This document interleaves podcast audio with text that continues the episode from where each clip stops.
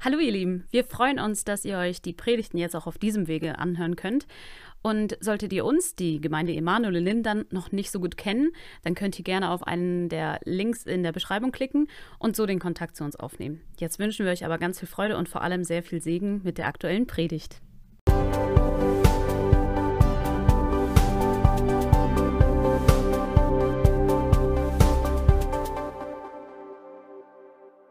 Okay, jetzt habe ich es geschafft, oder Johnny vielmehr. Das äh, Teil war nicht passend für mein Tablet eingestellt, aber jetzt können wir starten. Ich freue mich sehr, dass ich heute zu euch sprechen darf. Auch ein Hallo von mir an alle, äh, also an die Gemeindefamilie, aber auch an alle Gäste hier. Ja, wir befinden uns in der Predigtserie Mehr als Überwinder. Ausrufezeichen, Fragezeichen. In den vergangenen zwei Wochen durften wir schon sehr spannende Predigten dazu hören. Ich will diese Gedanken einfach noch mal ganz kurz auffrischen. Also zuerst haben Samuel und Victoria zu uns gesprochen zu dem Thema, was ist mit dem Ende? Vielleicht erinnert ihr euch, sie haben spannende Gedanken mit uns geteilt zur Offenbarung, zur Endzeit und zu Ängsten.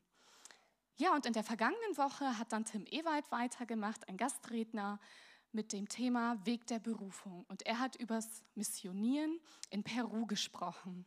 Und ich darf heute weitermachen mit dem Titel Ringe und Kämpfe. Ich freue mich echt sehr, dass ich zu diesem Thema zu euch sprechen darf, weil Erkenntnisse, die ich jetzt mit euch teilen darf, haben mein persönliches Glaubensleben echt bereichert und auch verändert. Ja, und es gehört auch einfach zu meiner persönlichen Definition zu mehr als Überwinder. Ich habe nämlich eine lange Zeit gedacht, dass sobald Gott eine Verheißung in mein Leben gesprochen hat, ich einfach warten und genießen darf. In so einer Art passiven Zustand.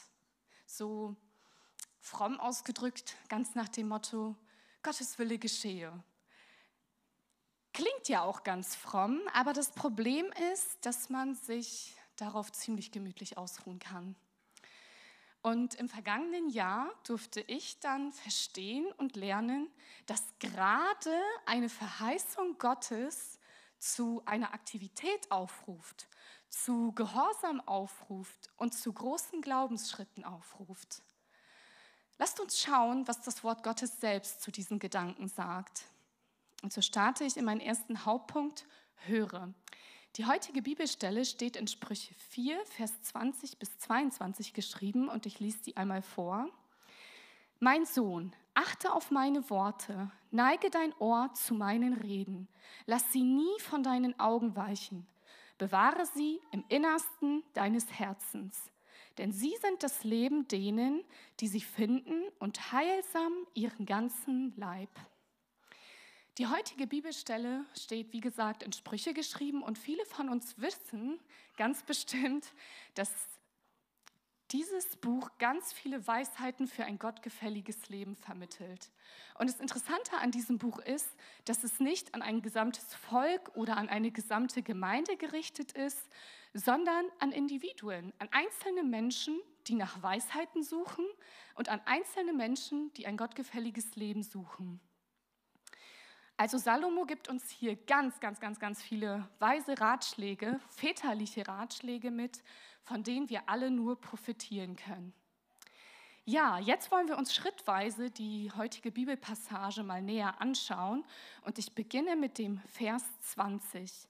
Mein Sohn, achte auf meine Worte, neige dein Ohr zu meinen Reden. Wir befinden uns ja im vierten Kapitel und im vierten Kapitel gibt Salomo uns Lehren seines Vaters weiter, die er ihm bereits im jungen Alter gelehrt hat. Ich glaube, da lohnt es sich, die Ohren zu spitzen. Ja, Salomo befolgte diese weisen Ratschläge seines Vaters auch. Salomo beginnt sein, also seine Anrede hier mit mein Sohn. Ich finde, das ist so liebevoll und wertschätzend, dass man da doch schon gerne zuhört, oder? Gerade so im ersten Teil des Buches beginnt Salomo häufig seine Anreden mit meine, mein Sohn oder meine Söhne. Möglicherweise meint er hier vielleicht seine leiblichen Söhne, vielleicht auch seine Schüler, die er in der Lehre unterwiesen hat. So oder so ist klar, wer auf diese Anrede reagiert und seine Ohren spitzt, ganz reichlich belehrt wird, unterwiesen wird und erkennen darf, wie ein gottgefälliges Leben in voller Frucht leben darf. Hier steht zwar mein Sohn, aber ich denke auch, dass wir alle Frauen und Töchter hier unsere Ohren spitzen dürfen, weil es geht hier um geistliche Prinzipien, die für uns alle gleichermaßen lebensspendend und bedeutend sind.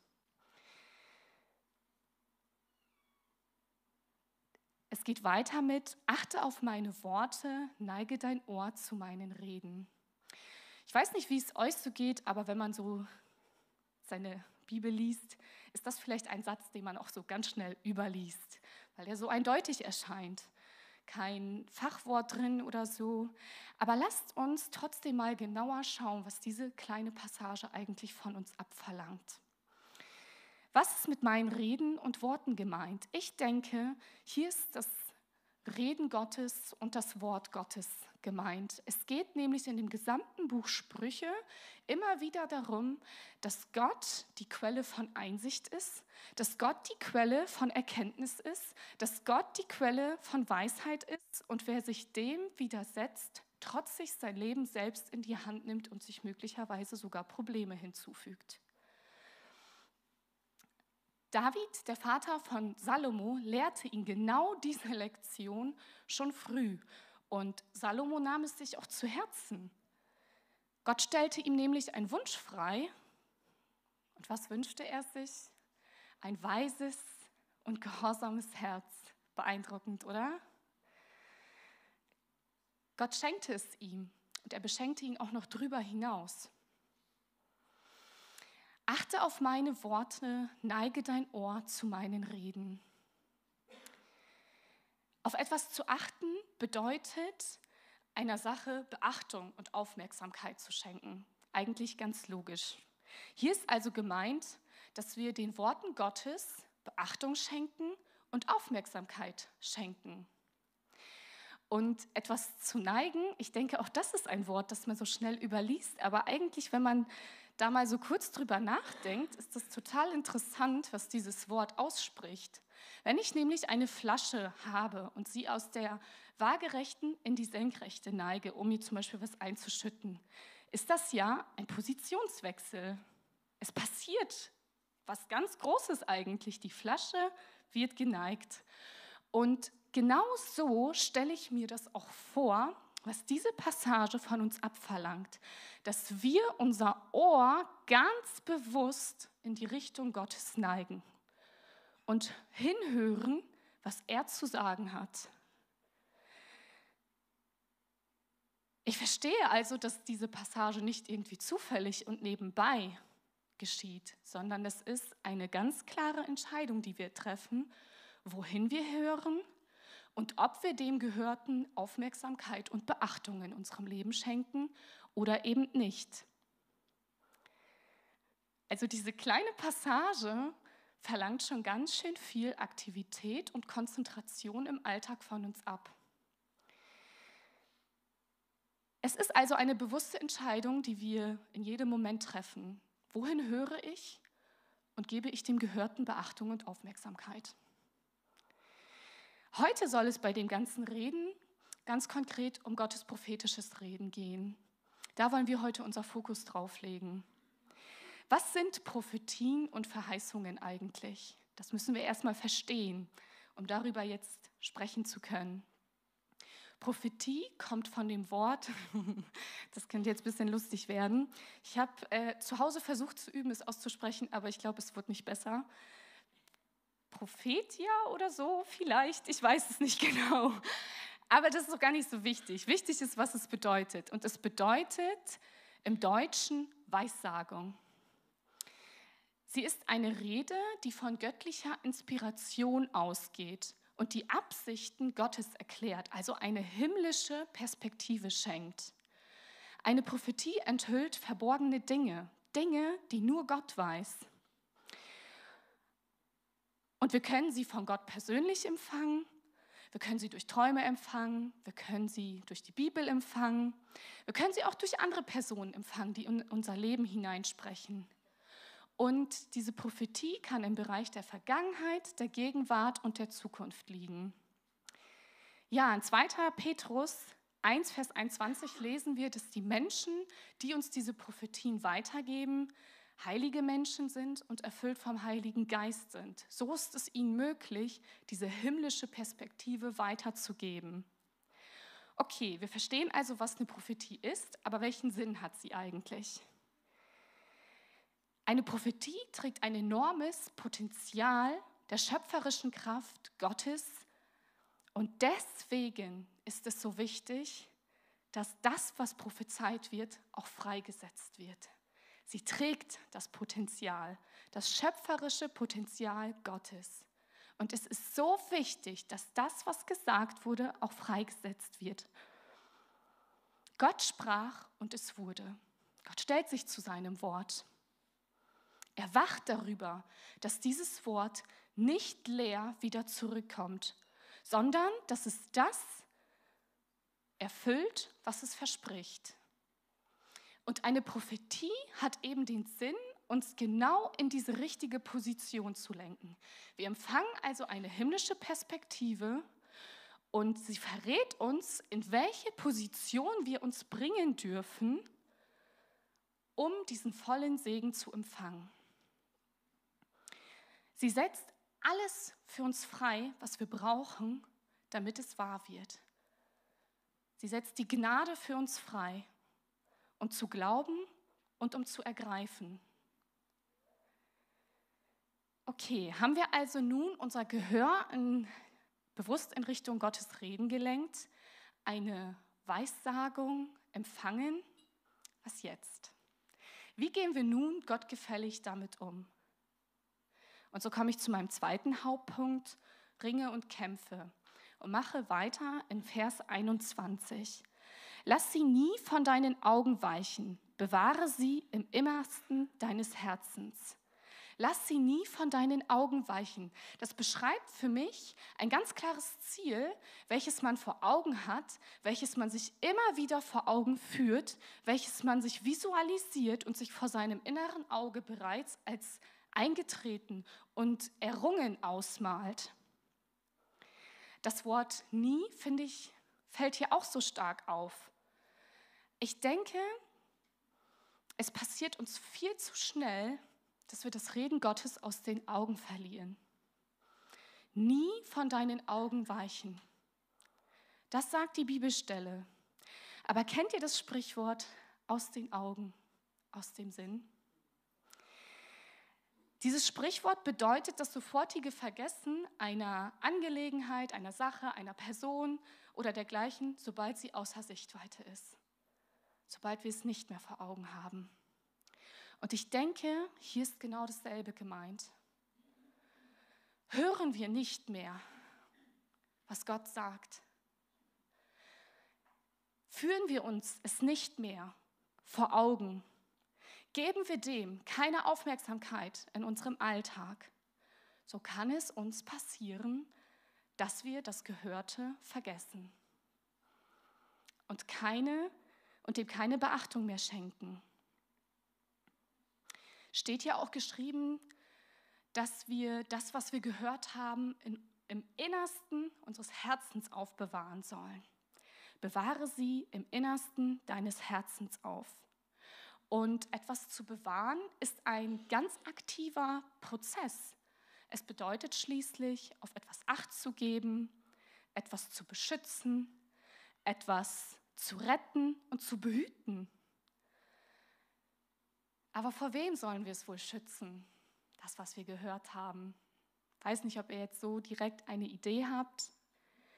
Ich denke, hier ist das gemeint, was Victoria vor zwei Wochen predigte.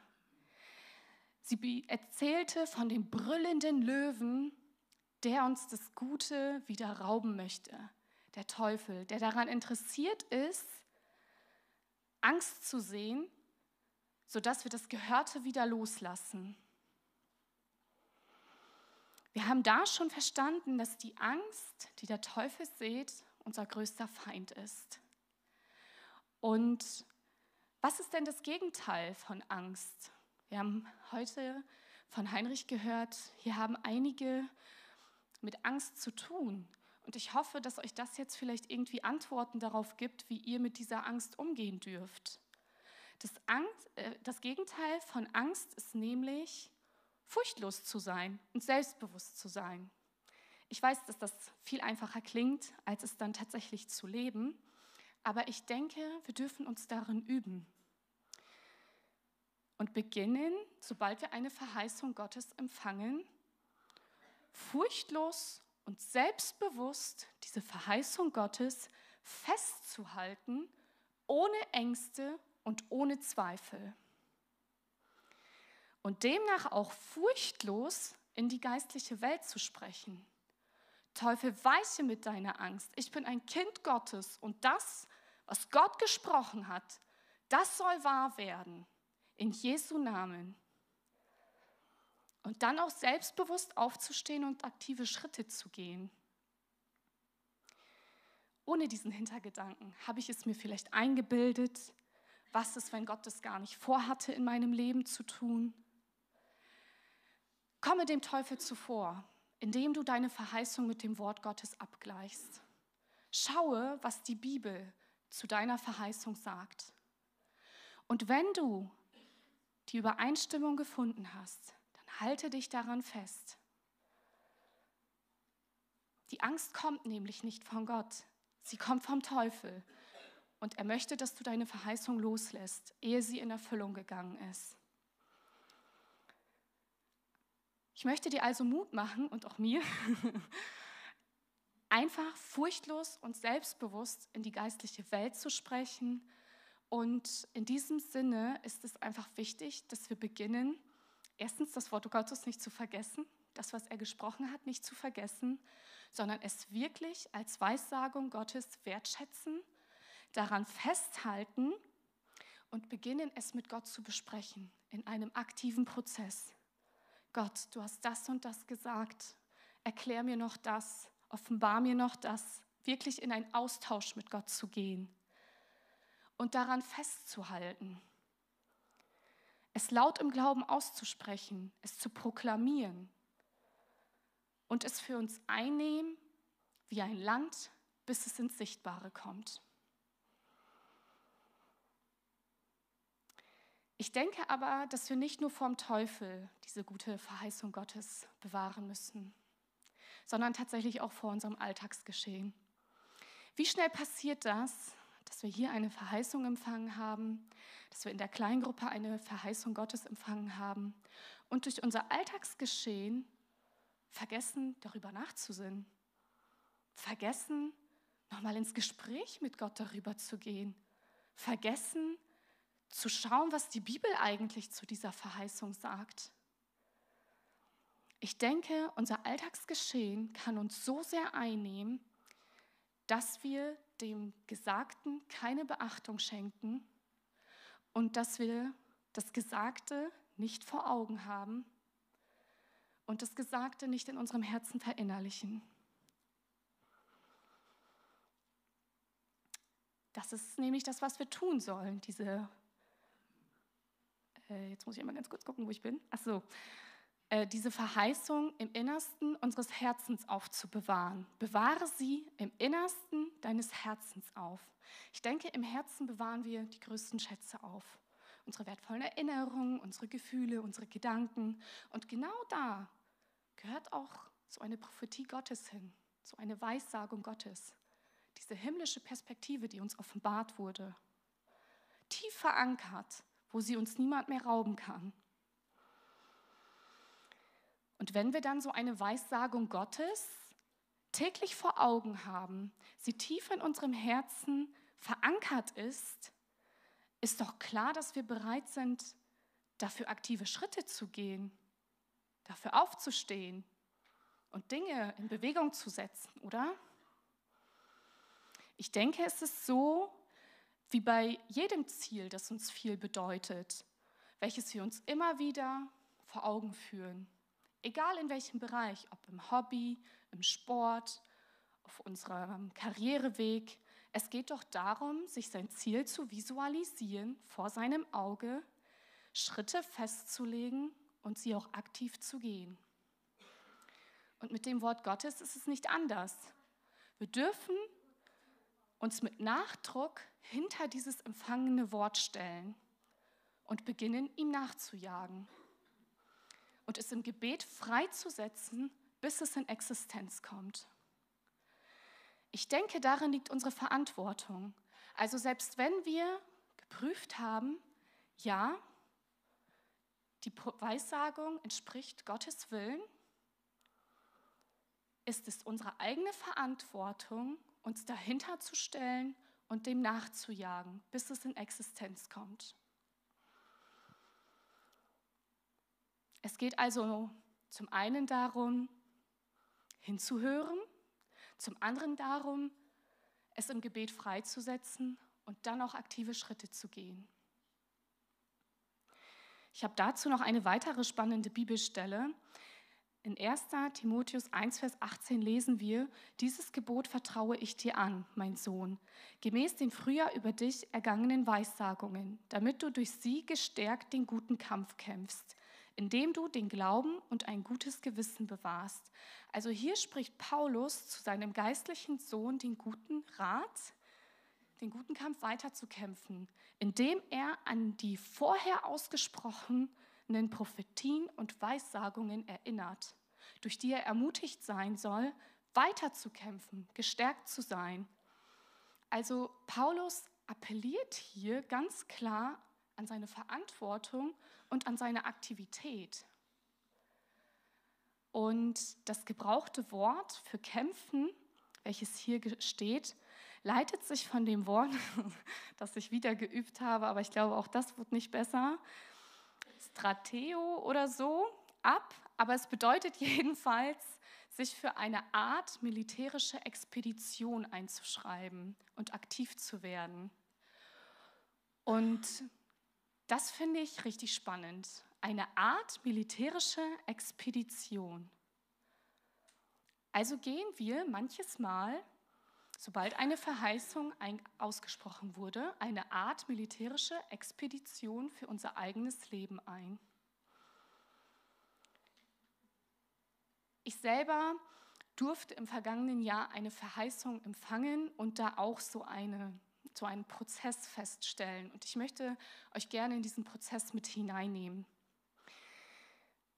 Ich bin nämlich verschiedene Schritte durchlaufen, ehe ich die Erfüllung dieser Verheißung erleben darf.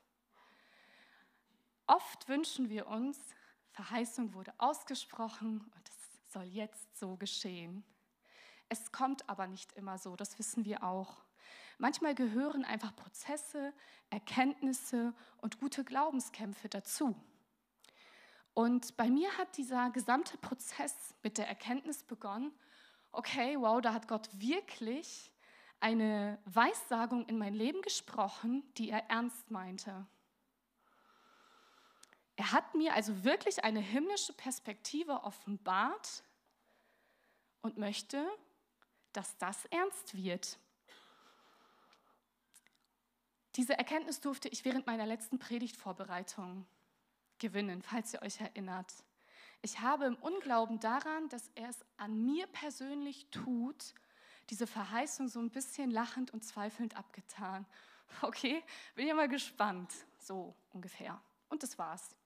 Und dann wurde diese Verheißung nochmal in mein Leben gesprochen. Und meine Reaktion war dieselbe. Okay, bin ich ja mal gespannt. Es hat also kein aktiver, keine aktive Auseinandersetzung damit stattgefunden. Ich habe nicht geschaut, was das Wort Gottes sagt. Ich habe Gott nicht selber gefragt, Gott, was sagst du eigentlich dazu? Ich habe nicht angefangen, darüber nachzusinnen. Ich habe es einfach zweifelnd und lachend abgetan.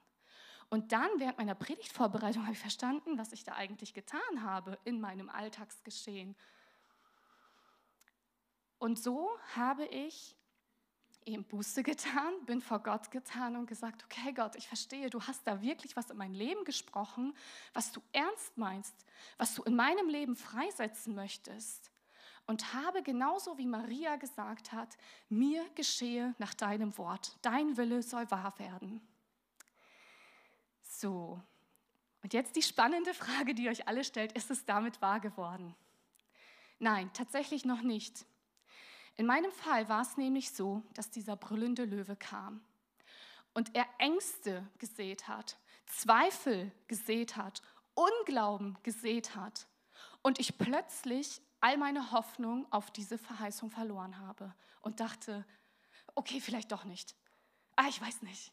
Ah, keine Ahnung, ist das vielleicht doch zu groß? Ich weiß nicht. Und in dem Moment lag es nun in meiner Verantwortung, loslassen oder eine Art militärische Expedition eingehen. Und ich bin Gott dankbar, dass er ein weiteres Mal in mein Leben gesprochen hat, sodass ich nicht losgelassen habe, sodass ich diesen Prozess eingegangen bin, sodass ich begonnen habe zu schauen, was sagt eigentlich das Wort Gottes dazu? Was ha haben Menschen erlebt mit ähnlichen Weissagungen? Ich habe angefangen, mit Zeugnisse zu dem Thema anzuschauen. Ich habe angefangen, mich mit Menschen auszutauschen, wo ich wusste, okay, die haben sowas in dieser Art erlebt. Ich habe also begonnen, diese kleine, klitzekleine Hoffnung, die noch irgendwie da war, zu füttern mit dem Wort Gottes, mit Wundern Gottes, mit Weissagungen Gottes. Und aus dieser kleinen Hoffnung, die übrig geblieben war, entstand plötzlich ein großer Glaube. Er wurde immer größer, er wurde immer größer, er wurde immer größer. Ich verstand immer mehr. Gott erklärte mir immer mehr. Jedes Mal, wenn ich gebetet habe, hat er mir noch mehr gezeigt. Zwischendurch konnte ich selber nicht begreifen, wie viel er mir zeigt. Das zeigt mir aber auch, wenn wir vor ihn kommen, dann stellt er sich zu seinem Wort und schenkt Antworten. Also Praktische Schritte können unterschiedlich aussehen, wenn Gott eine Verheißung in unser Leben spricht. Das ist klar. Aber ich denke, was bei allen gleich bleibt, ist diese Hoffnung, die durch eine Weissagung Gottes entsteht, zu füttern, bis ein großer, echter Glaube entsteht, sodass der Teufel uns diese Verheißung nicht mehr rauben kann. Und das kann niemand für uns übernehmen. Das konnten die Menschen, die diese Weissagung in mein Leben gesprochen haben, nicht für mich übernehmen. Sie konnten nicht sagen, das wird schon, ganz klar. Nein, das konnte nur das Wort Gottes in mir freisetzen, indem ich begonnen habe, nachzusinnen, nachzuforschen, dem Raum zu geben, mein Gehör in diese Richtung zu lenken, dem, was ich gesagt habe, äh, gehört habe, das mir immer wieder vor Augen zu führen und es auch tief in meinem Herzen zu verankern.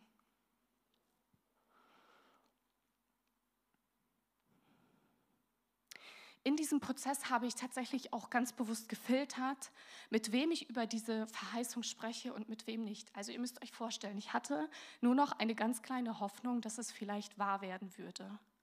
Und wenn ich jetzt beginnen würde, mir weltliche Meinungen einzuholen, Meinungen von enttäuschten Menschen, was wäre passiert? Dieses letzte bisschen Hoffnung, was ich gehabt hätte, würde wahrscheinlich auch zugrunde gehen. Aber dadurch, dass ich bewusst geschaut habe, wohin lenke ich denn jetzt mein Gehör, konnte dieser Glaube gefüttert werden. Und nun ist es keine Hoffnung mehr, sondern ein tief verwurzelter Glaube, dass Gottes Reden Wirklichkeit wird und ich es erleben und empfangen werde. Natürlich ist es, hat sich in der sichtbaren Welt noch gar nichts getan. Es ist noch nicht eingetreten. Aber versteht ihr, in meinem Herzen und in meiner Beziehung zu Gott ist wahnsinnig viel passiert. Es ist ein neuer Glaube entstanden, ein neues Verständnis entstanden. Und das passiert, sobald wir beginnen, aktive Prozesse über die Verheißung Gottes zu gehen. Und das ist ganz klar ein großer Vertrauensschritt und auch ein großer Vertrauensvorschuss an Gott. Diese Entscheidung verlangt natürlich einiges von uns persönlich ab. Je nachdem, welche Verheißung du bekommen hast, vielleicht sogar von deiner ganzen Familie. Aber ich bin mir sicher, dass Gott sich zu diesem Wort, das er ausgesprochen hat, stellt und daran interessiert ist, dass es nicht leer wieder zurückkehrt. Ja, aber natürlich ist auch klar, dass das eine harte Glaubensprobe werden kann. Wir wissen nämlich nicht, wann diese Verheißung wahr wird. Manches Mal verrät Gott den Zeitpunkt, manches Mal nicht. Aber ich möchte uns Mut machen in diesen Momenten, wo Zweifel, Angst und Herausforderung auf uns zukommen, unser Gehör bewusst in die Richtung Gottes zu lenken, nochmal mit ihm zu besprechen, nochmal zu schauen, was sein Wort sagt. Und es dann vor unserem Auge visualisieren und es tief in unserem Herzen verankern. Und so komme ich zu meinem dritten Hauptpunkt, empfange. Vers 22. Denn sie sind das Leben denen, die sie finden und heilsam ihren ganzen Leib. Denn sie sind das Leben denen, die sie finden. Also die Weisheiten und Sprüche sind, wie gesagt, an Christen adressiert, an Menschen, welche Weisheit suchen. Und unter uns Christen gibt es also die, die diese lebensspendenden Worte finden und die, die sie nicht erkennen. Ich denke, das entscheidet absolut nicht darüber, ob man ein besserer oder schlechterer Christ ist, auf gar keinen Fall. Aber es entscheidet darüber, ob wir diese lebensspendenden Worte in unserem Leben freisetzen und erkennen, die heilsam unserem ganzen Leib sind oder eben nicht. Und so wählen wir einfach Überwinder oder mehr als Überwinder mit noch mehr lebensspendenden Worten, mit noch mehr heilsamen Worten. Ich habe einfach verstanden, dass Verheißungen nicht zufällig eintreten. Manchmal vielleicht schon. Manchmal gehört es aber auch einfach dazu, seinen Teil des Gehorsams zu tun. Und das zu tun, was Gott gesprochen hat. Aber Fakt ist auch, dass Gott seinen Teil tut, welcher außerhalb, total außerhalb unserer Möglichkeiten liegt. Das ist kein Alleingang, den wir hier machen. Absolut nicht. Wir tun unseren Teil, die Hoffnung zu füttern, nachzusinnen, nachzuforschen, aktive Schritte zu gehen in dem Bereich unserer Möglichkeiten und Gott tut alles außerhalb unserer Möglichkeiten. Ich habe also verstanden, dass eine Verheißung Gottes viel mehr als ein schmeichelhaftes und nettes Wort ist. Es zeigt nämlich diese himmlische Perspektive und in welche Position wir uns bringen dürfen. Natürlich erbaut so eine äh, Weissagung Gottes und ermutigt. Und ich finde, das ist das Sahnehäubchen obendrauf. Aber viel mehr zeigt es uns, wohin wir schauen dürfen, in welche Richtung wir gehen dürfen. In der geistlichen, aber auch auf der irdischen Welt. Ja, manchmal gehört Abwarten einfach dazu. Auch das predigte Tim uns letzte Woche. Er hat selbst erlebt. Er hat gesagt, es gab eine Zeit, da konnte er nichts tun, als abzuwarten. Aber er hat auch gesagt, dann gab es eine Zeit, wo er sich wirklich aktiv damit auseinandersetzen musste und sich vorbereiten musste. Und ich denke, das ist eben oft der Fall, dass wir praktische Schritte gehen dürfen.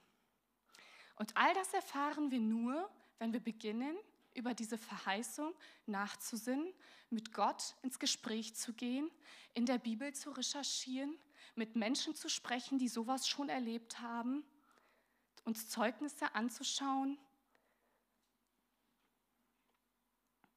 Das passiert nicht, wenn wir passiv darauf warten und sich dann möglicherweise sogar Enttäuschungen in unserem Herzen breit machen. Habe ich mich etwa doch verhört? War das gar nicht Gottes Wille? Ich denke, wir dürfen in jeder Lebenssituation uns an Gott wenden und er gibt uns diese Verheißungen mit. Allein sein Wort ist so gefüllt von so vielen Verheißungen, die wir in unserem Leben freisetzen dürfen. Er ist definitiv interessiert daran, dass wir in jeder Situation ihn anrufen, sodass er große und unbegreifliche Dinge verkünden darf, die er in unserem Leben tun möchte, von denen wir vielleicht auch noch gar nichts wissen, dass das möglich ist. Und ich denke, wenn wir dann beginnen, in dieser verheißungsvollen, kraftvollen, furchtlosen Haltung zu beten und zu leben, die Dinge anzunehmen, dann verändert es unseren Alltag enorm. Lasst uns schauen, was Männer und Frauen Gottes in der Bibel erlebt haben zu diesem Thema. Wir haben uns ja die Geschichte von Maria schon näher angeschaut im Dezember und sie hat gesprochen, mir geschehe nach deinem Wort und sie wurde schwanger. Das heißt nicht, dass ihr Weg einfach war. Wir haben uns auf die Zweifel und die Ängste und alles angeschaut. Aber ihr aktiver Schritt war zunächst erstmal zu sagen, mir geschehe nach deinem Wort und es wurde wahr. Manchmal geht es also so schnell. Dann gibt es aber auch beispielsweise Noah. Noah hat diese Verheißung Gottes bekommen und er durfte erstmal riesengroße, riesengroße Schritte gehen. Er durfte gehorsam sein, um die Verheißung Gottes zu erleben. Er baute so ein riesiges Schiff, also es war ja kein Kanu oder so ein süßes kleines Boot, sondern es war ein riesiges Schiff. Es war anderthalb Mal so lang wie ein Fußballplatz und so hoch wie ein vierstöckiges Gebäude. Das müssen wir uns mal vorstellen. Und das baute er mit wenigen Männern, die an diese Verheißung glaubten. Und das baute er in einer total gottlosen Zeit. Das müsst ihr euch mal vorstellen. Also ich konnte meine Verheißung mit Gott im Kämmerlein besprechen, wo nur er war und wo nur ich war. Und es bewahren. Aber das war in Noahs Fall nicht so. Alle Nachbarn haben gesehen, was er da tut und er durfte Stellung nehmen und er durfte es aussprechen und mit seinen Nachbarn besprechen, obwohl kaum einer an diese Verheißung glaubte. Also für Noah bedeutete Gehorsam eine sehr langfristige Verpflichtung für ein eigentlich fragwürdiges Projekt. Es bedeutete für ihn nicht nur total viel körperliche harte Arbeit, dieses Schiff zu bauen, sondern auch wahrscheinlich viel Spott. Ich kann, so stelle ich mir das vor in dieser gottlosen Zeit. Was haben wohl die Nachbarn gedacht? So viel Aufwand nahm er auf sich, weil er daran glaubte, dass Gottes Wort wahr werden würde.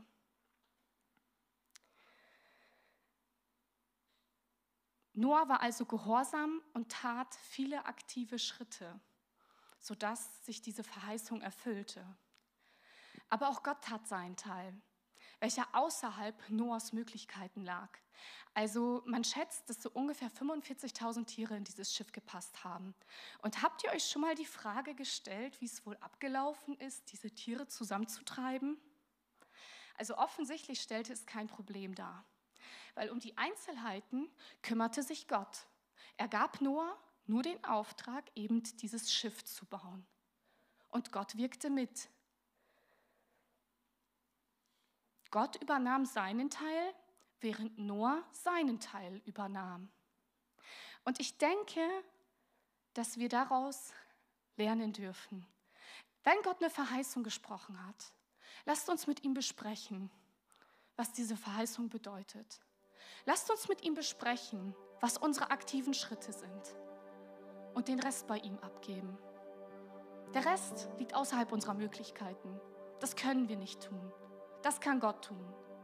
Lasst uns einfach das tun, was innerhalb unserer Möglichkeiten liegt.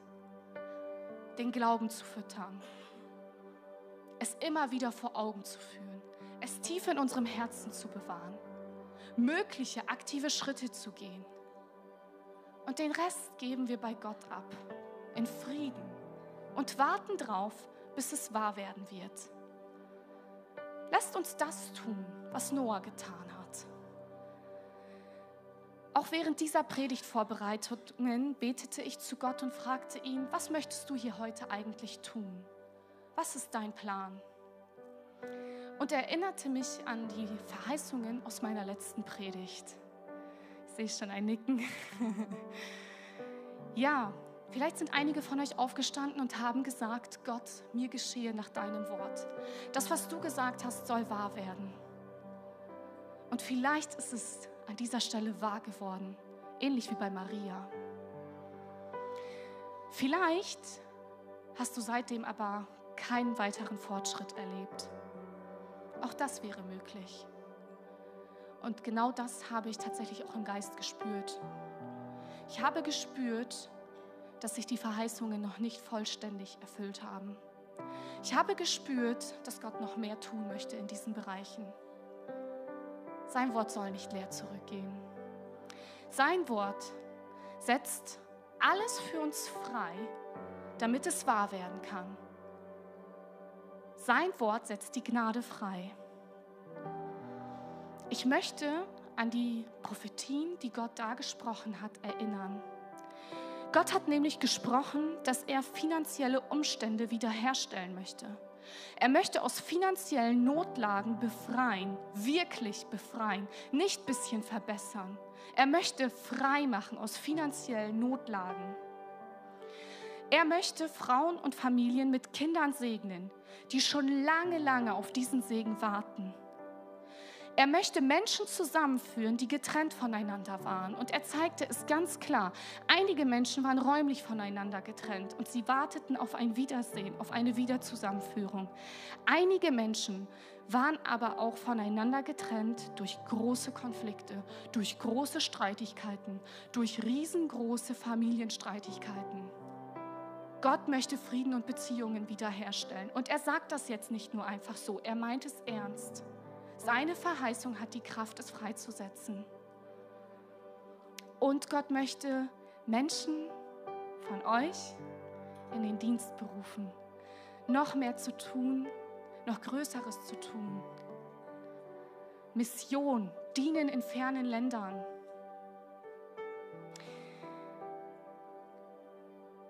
Gottes Wort soll nicht leer zurückkehren. Ich denke, da sind wir uns sicher. Es soll das, was es prophezeit, freisetzen. Und ihr sollt natürlich alle mit einer Hausaufgabe nach Hause gehen. Und deswegen lasst uns jetzt einen Moment der Stille nehmen und schauen, wo wir stehen geblieben sind. Lasst uns jetzt den Heiligen Geist einladen, sodass er uns überführt und zeigt, wo wir an dieser Stelle den Prozess losgelassen haben. Heiliger Geist, ich lade dich jetzt ein, dass du uns überführst und uns einfach zeigst, wo wir losgelassen haben und wo wir weitermachen dürfen. Ich möchte dich fragen, ob du dein Gehör bewusst in die Richtung Gottes Reden und Gottes Wort gelenkt hast, damit aus dieser kleinen Hoffnung ein großer, großer Glaube entstehen kann.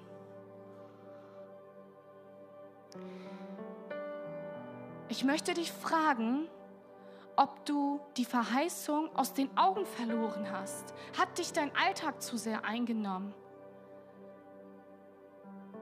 Hast du einfach vergessen nachzusinnen und zu schauen, was das Wort Gottes sagt und es nicht täglich vor deinen Augen gehalten? Oder hast du während deiner Herausforderung, deiner Ängste und Zweifel den Glauben an das Wort Gottes verloren und dem Teufel gewährt, dir deine Verheißung zu rauben.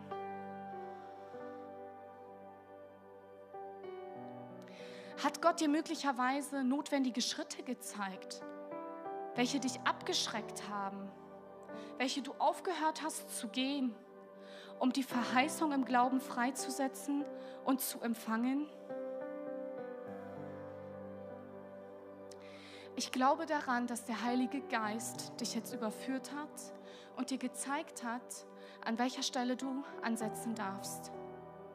Ob du weiter recherchieren darfst in seinem Wort, ob du dich weiter mit Menschen austauschen darfst, ob du dir Zeugnisse anschauen darfst, ob du themenbezogene, christlich, themenbezogene christliche Bücher lesen darfst, ob du aufstehen darfst und aktive Schritte gehen darfst ob du furchtlos in die geistliche Welt sprechen darfst. Teufel, weiche mit deiner Angst. Das verheißene Wort soll wahr werden. Ich möchte dir Mut machen, dass du aktiv wirst und dich in die Freisetzung dieser Verheißung investierst. Es wird sich lohnen. Ich möchte abschließend für uns beten. Vater, ich danke dir, dass du so viel Gutes vorhast in dieser Gemeinde. Ich danke dir, dass sich dein Wort erfüllt und nicht leer zurückkehren wird. Gib uns nun den nötigen Glauben. Zeig uns, womit wir uns nähern dürfen, bis ein großer Glaube entsteht. Vater, gib uns Disziplin, Durchhaltevermögen, Kraft, um an dieser Verheißung festzuhalten und sie nicht loszulassen. Schenke Gnade, dass diese Verheißung sich tief in unserem Herzen verankert und wir sie nicht vergessen, ehe sie wahr wird. Gott segne euch. Amen.